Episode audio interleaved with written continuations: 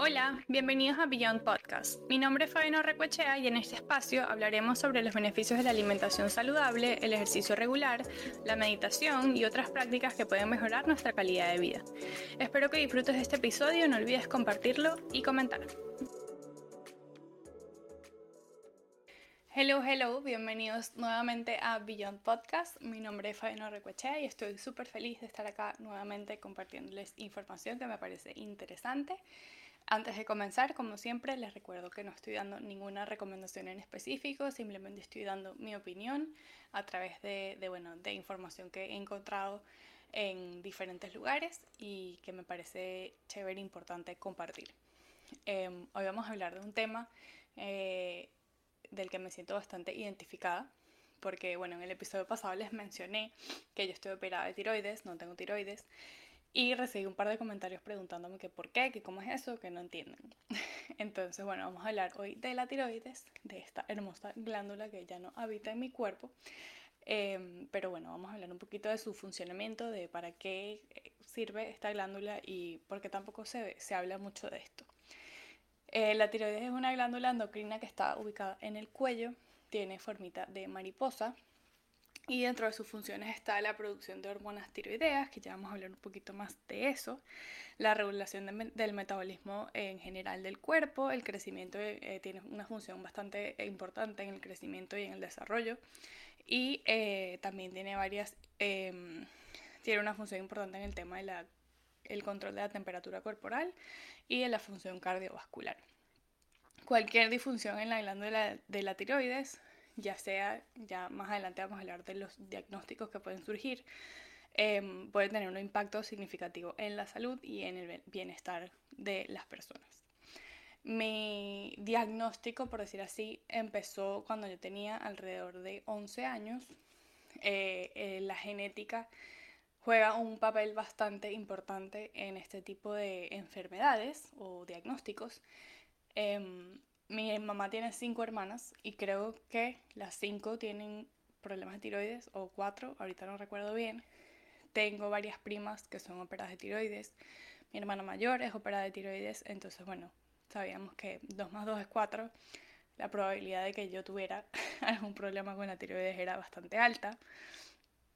Y como a los 11 años empecé a tener, eh, me desmayaba mucho. Eh, de repente, sabes, cuando uno se para muy rápido y se te, van los tiempos, pero eso me, paraba, me pasaba muy recurrentemente, o sea, te puedo decir que, mm, no sé, me desmayaba de repente dos veces en un día y eran unos desmayos súper chimbos y tal, nunca me llegó a pasar nada grave, pero bueno, eran desmayos así. Eh, y no, me llegan obviamente al médico, me hacen los exámenes de sangre y como era de esperarse, los valores de la tiroides salieron todos alterados. Yo les voy a ser 100% honesta, yo como básicamente, o sea, tipo, toda mi vida he tenido issues con la tiroides. Eh, entre de que tenía un doctor en Venezuela, luego me cambié de doctor, luego me vine para acá, acá he visto como cuatro doctores más, acá digo, acá en Miami. Este, todos tienen como que un diagnóstico distinto, pero los síntomas siempre se han mantenido iguales. Em, yo, no importa si comía muy bien o muy mal, de repente una época de mi vida eh, engordé muchísimo. De repente otra época de mi vida comía muy mal y estaba muy flaca. Eh, en el 2017 se me presentaron un síntoma que se llama exoftalmia en los ojos, que es que los anticuerpos de la tiroides como que atacan la grasita o el músculo que está alrededor del ojo y eso se inflama y el músculo, el, el ojo como que hace que se, que se vea un poco más salido el ojo. Este, pero bueno, ya vamos a entrar un poquito más en esos detalles. Eh, pero bueno, les quería contar un poquito antes de empezar por, por lo que pasé yo, por, por así decirlo.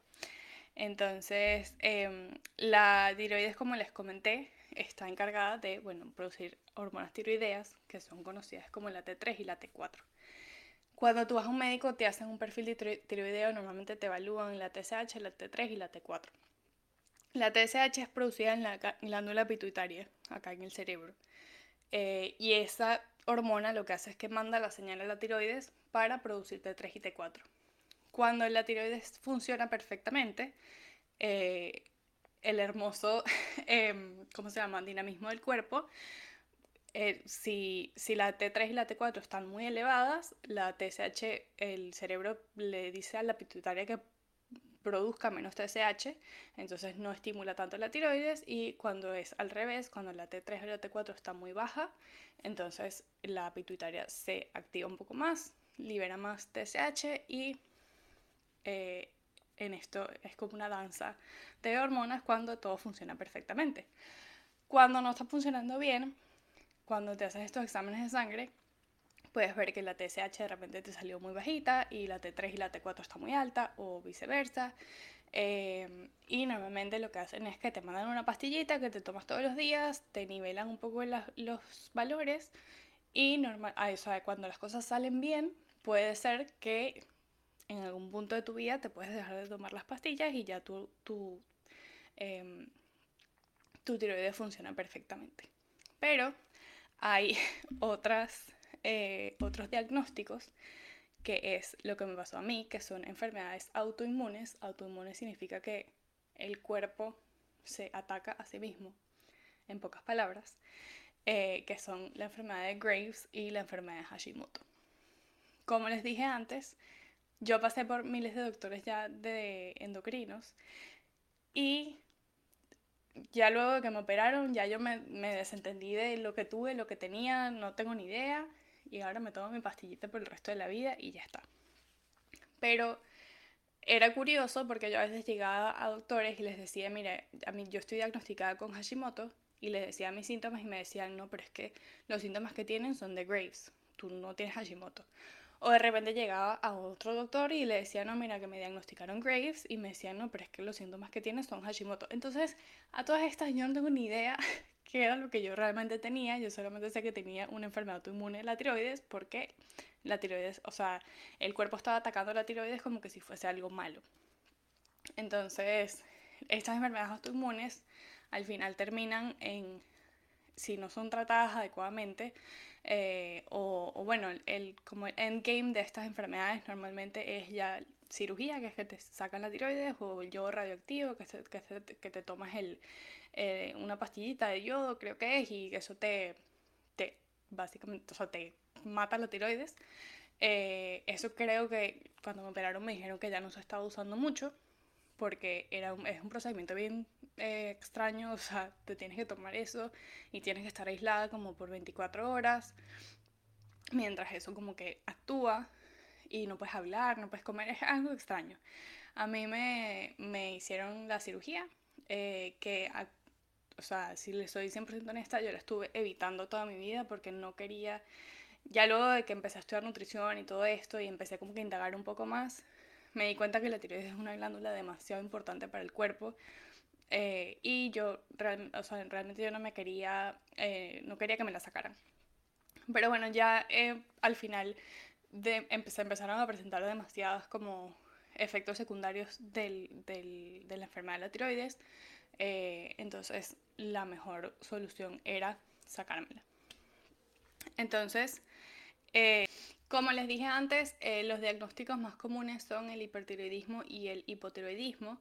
El hipertiroidismo significa que hay mucha producción de hormona, entonces los síntomas más comunes son que se te acelera mucho el metabolismo, puedes bajar de peso sin ninguna causa o explicación, Em, el aumento de la frecuencia cardíaca, irritabilidad, ansiedad, temblores, sudoración excesiva, dificultad para dormir, eh, cambios en el ciclo menstrual, sensibilidad al calor, etc. Como les, o sea, si, si ven estos síntomas pueden ver que la tiroides afecta muchas funciones normales del cuerpo. Em, luego el hipotiroidismo es lo contrario, que significa que la, la glándula de la tiroides no está produciendo suficientes hormonas tiroideas eh, o no las, no las está liberando adecuadamente y los síntomas pueden ser viceversa que el hipertiroidismo, eh, fatiga, aumento de peso, sensibilidad al frío, piel seca, estreñimiento, depresión, debilidad muscular, pérdida de cabello, otra vez cambio del ciclo menstrual, eh, problemas de, memoria y concentración. Entonces, bueno, estos son los dos, los dos diagnósticos más comunes cuando hay algún problema en la tiroides. Y luego están lo que les comenté anteriormente, que son las enfermedades autoinmunes, que son las de Graves y las de Hashimoto.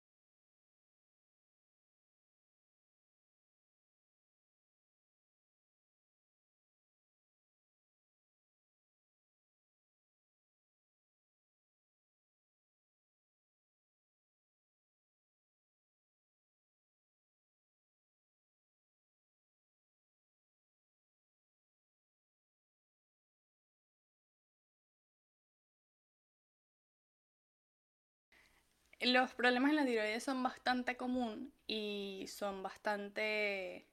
Em, no, no, son lo suficientemente valorados. A veces vamos al médico y se pone a buscar cualquier otra cosa eh, que no tiene nada que ver con lo que realmente está pasando y el problema realmente es la tiroides. Em, pero si nos vamos a la estadística, según la Asociación Americana de Tiroides, se estima que alrededor del 4.6 eh, de la población general en Estados Unidos tiene hipotiroidismo clínico.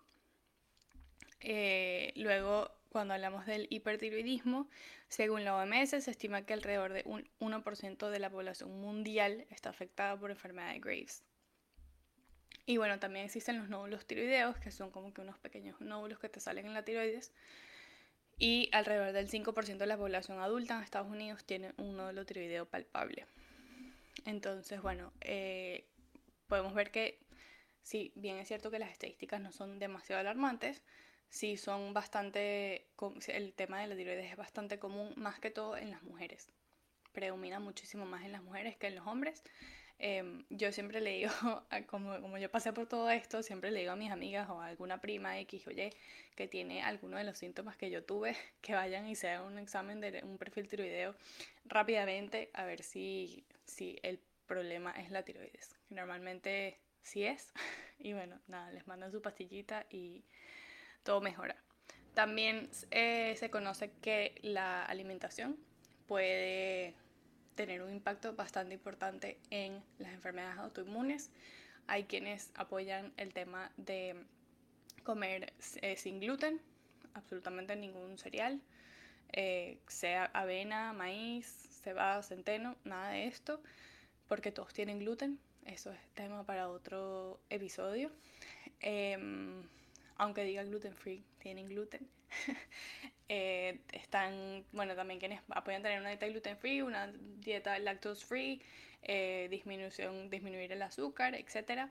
Pero bueno, siento que también es em, llevar una alimentación saludable en general. Ayuda muchísimo a, a que, bueno, que la función de la tiroides agarre camino nuevamente.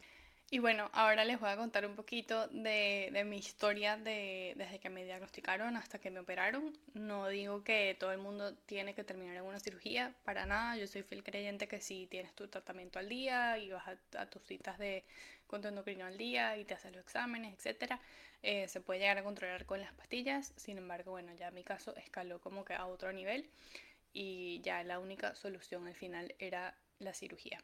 Eh, cuando a mí me diagnosticaron a los 11 años, me diagnosticaron, si mal no recuerdo, con hipotiroidismo. Eh, y luego yo era muy irresponsable con las pastillas, cosas que no les recomiendo. Em, no, porque claro, era una niña de 11, 12 años que iba a estar yo pendiente de tomar pastillas. Entonces mi mamá tenía que estar ahí pendiente de mí, que me las tomara, pero bueno, a veces no me las tomaba y eso desencadenó obviamente otros problemas. De repente yo estaba hipotiroidea y a los dos meses me hacía los exámenes otra vez y estaba hipertiroidea, entonces estaba como que con ese up and down. Ya luego me diagnostican con un, no, no estoy muy segura si era Graves o Hashimoto, como les digo. Pasé por tantos doctores y tantos diagnósticos en general que eh, nunca recuerdo qué fue lo que yo tenía, pero en general era como la enfermedad autoinmune de la tiroides, que era que la tiroides se, o sea, el cuerpo atacaba la tiroides porque pensaba que era algo malo. Eh, entonces, bueno, siempre me tenían que estar cambiando la dosis de la pastilla que me estuvieran dando, si era para estimularla, si era para eh, bajar los niveles, etc. Eh, tenían que estarme cambiando las pastillas a cada rato. Em, y ya luego que me vine a Estados Unidos la cosa se complicó muchísimo más porque obviamente eh, tenía mi doctora allá que no, o sea, tenía todo mi, mi historial, etc. Y acá era empezar de cero con otro endocrino eh, que también contarle mi historia, etcétera, bla, bla, bla, que conociera por todo lo que había pasado.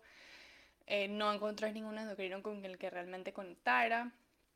Eh, me olvidé del tema por un par de años después de que me vine, porque entre el estrés de venirme, de estar acá, de adaptarme a un nuevo país, a una nueva dinámica, el estrés, todo, honestamente me, me, hizo dejar ese tema a un lado, como que sí, yo podía curarlo con mis pensamientos y no es así. Eh, y obviamente eso fue lo que desencadenó la exoftalmia, em, que como les comenté es que los anticuerpos de tiroideos como que atacan el músculo o, el, o, la grasita que está alrededor del ojo y, y eso se inflama, entonces como que el, el, ojo se ve que está como salido. Eh, esa época para mí obviamente me pegó muchísimo porque más que todo en mi autoestima, porque obviamente no me veía bien, o sea, tenía un ojo más grande que el otro. Eh, fui a miles de doctores acá y ninguno hizo nada, básicamente, o sea, literalmente ninguno hizo nada. Uno me quería inyectar Botox en el ojo porque eso era lo que él quería, eh, creía que, que, se tenía que hacer. Eh, pero bueno, estoy más agradecida que en ese entonces todavía podía salir de Estados Unidos y me fui a Venezuela y mi mamá como la persona más eficiente del mundo. Yo llegué un jueves y el viernes me tenía ya todas las citas pautadas. Aparte me acuerdo que eso fue el viernes antes de Semana Santa, que quienes son de Venezuela o de cualquier país latinoamericano creo yo, ya cuando es Semana Santa, ya el viernes la gente no quiere trabajar. Entonces logró conseguirme citas para el viernes fui a los médicos que tenía que, ir, me hicieron los exámenes que me tenían que hacer y ya el lunes tenía mi diagnóstico, mi tratamiento, todo listo. Y bueno, me vine como que con ese tema ya solucionado. Eh, pero bueno, ya luego me tuve que venirme para acá, encontrar un doctor eh, que, me, que me recetara las pastillas acá eh, y me lograra controlar la tiroides. Em, luego estuve como que en ese jueguito buscando algún endocrino que sea realmente bueno. Eh, acá, aparte, si, si, si, si, tienes alguna condición eh, diagnosticada y vives acá en Miami eh, o en Estados Unidos, no sé si les pasa, pero a mí me pasa que yo cambio de seguro todos los años, entonces de repente un, uno deja de aceptar el seguro que estaba, con el que estaba trabajando o etcétera, entonces es bastante, bastante complicado poder mantener un mismo doctor todos los años. Pero bueno, por fin encontré una doctora eh, y mm, he estado con ella desde el 2019, creo, o 2018, finales del 2018. Este, y bueno, nada, cuando la vi, realmente yo, yo, yo fui, o sea, yo misma fue la que le dije que eh, yo ya me quería operar porque yo no quería seguir jugando con fuego esperando que, que me pasara algo más. Eh, jugando con fuego, perdón. Y mm, nada, para poder operarte tienes que tener los valores casi que al 100% controlados, porque si no puede ocurrir una eh, tormenta tiroidea, que no estoy muy segura qué es, pero si mal no recuerdo, es que básicamente tus hormonas se vuelven locas, se disparan y puede ocurrir alguna desgracia. Eh, entonces, bueno, estuvimos un par de años trabajando en que ser constante con mi pastilla, ahí sí ya yo decía, bueno, ya aquí no, no puedo eh, estar jugando con esto, entonces nada, fui constante con mis pastillas por dos años y en agosto del 2020 eh, me opero. Eh, fue bastante chimbo también porque estábamos en plena pandemia y fui, fui solita, o sea, me dejaron en la puerta del hospital, tuve, me, salieron las enfermeras, me recogieron, me, me llevaron a, a, la sala de como preoperatorio, todo yo solita porque no dejaban que nadie entrara. Eh, pero bueno, gracias a Dios todo salió bien. Eh, mi tiroides era gigante. Si quieres ver una foto de mi tiroides, mándame un DM y yo te la mando. era muy grande, cosa que no entendemos por qué, porque no se podía palpar. O sea, mi tiroides tenía un tamaño normal, o sea, cuando me hacían los exámenes y todo esto de, tipo palpándome el, el, cuello, no se veía nada raro con el tamaño y cuando el doctor la sacó fue como que dónde estaba esto metido allá adentro, pero bueno, todo salió bien. Eh, luego de la operación, mm, creo que lo que más me ha costado aceptar es que literalmente me sacaron el termostato del cuerpo. Entonces yo ahorita puedo estar aquí sudando y a los 10 minutos estoy temblando del frío. Y es demasiado incómodo porque yo no puedo salir a la esquina sin un suéter. Porque como les digo, o sea, puedo estar, puedo estar una pepa de sol, demasiado calor, no sé qué, de repente me monto en un carro y aunque esté el aire apagado, me empieza a dar frío. Entonces eso es una de las cosas más em, fastidiosas que me quedó luego de la operación porque realmente eso, me sacaron el termostato, entonces mi cuerpo no sabe regular bien eh, la temperatura. Em, pero de resto, en realidad creo que todo agarró camino, todo se me reguló perfectamente. Eh, no tuve más problemas con mis ojos. Em, creo que lo otro, bueno, el estreñimiento es muy común cuando tienes eh, algún problema en la tiroides en general. Eh, y con eso he vivido toda mi vida. Y la caída del pelo. La caída del pelo, yo podría hacer una peluca con la cantidad de pelo que a mí se me cae.